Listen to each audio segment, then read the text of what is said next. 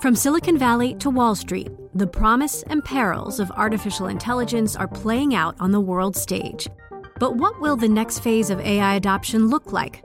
Which companies, from big tech to startups, will dominate? And where do the risks and unintended consequences lie? I'm Emily Chang. Join me at Bloomberg Tech in San Francisco, May 9th, to answer many of the industry's burning questions, alongside Snap's Evan Spiegel, Xbox President Sarah Bond, OpenAI's Brad Lightcap, top researcher Dr. Fei Fei Li of Stanford, and many more. More details and just a few tickets left at bloomberg.com/techsf.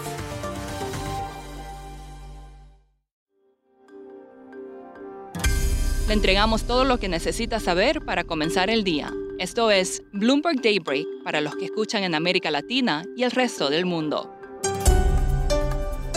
Buenos días y bienvenido a Bloomberg Daybreak América Latina. Es martes 10 de enero de 2023. Soy Eduardo Thompson y estas son las noticias principales.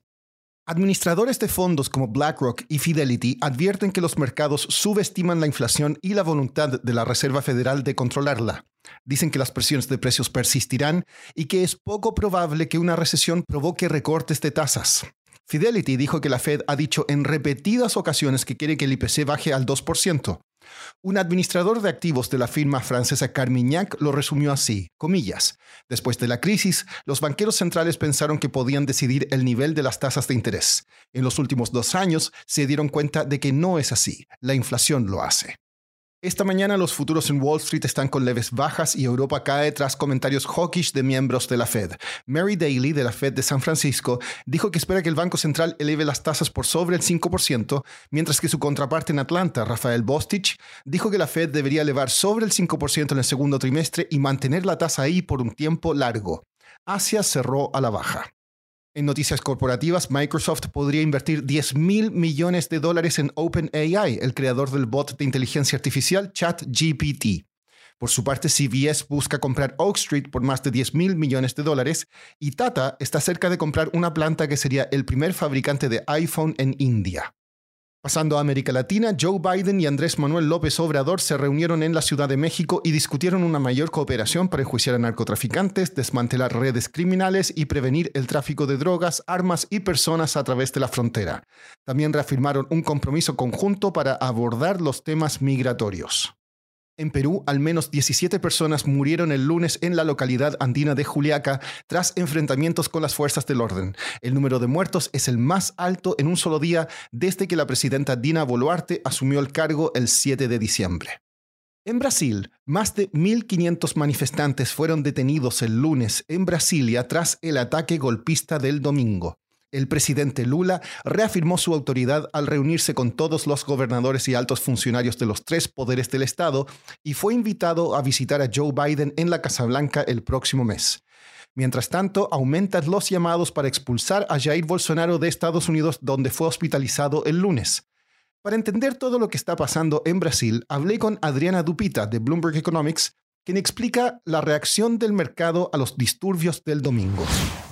Ah, los precios de los activos uh, tuvieron una reacción relativamente moderada a los disturbios. Uh, creemos que la firme reacción del gobierno y la justicia pudo haber frenado los temores que la violenta protesta pudiera extenderse. La policía federal ha detenido a más de mil personas y el gobierno federal tomó el mando de las fuerzas de seguridad en Brasilia de las manos de lo, del gobernador. Desde el punto de vista de los inversores, no parece haber temor, temores de una amenaza inminente de, para la democracia o las instituciones, lo que probablemente explica por qué no, va, no ha sido una reacción eh, muy fuerte. Su principal preocupación ahora es cuándo el gobierno podrá concentrarse en las urgentes tareas económicas que tiene en manos.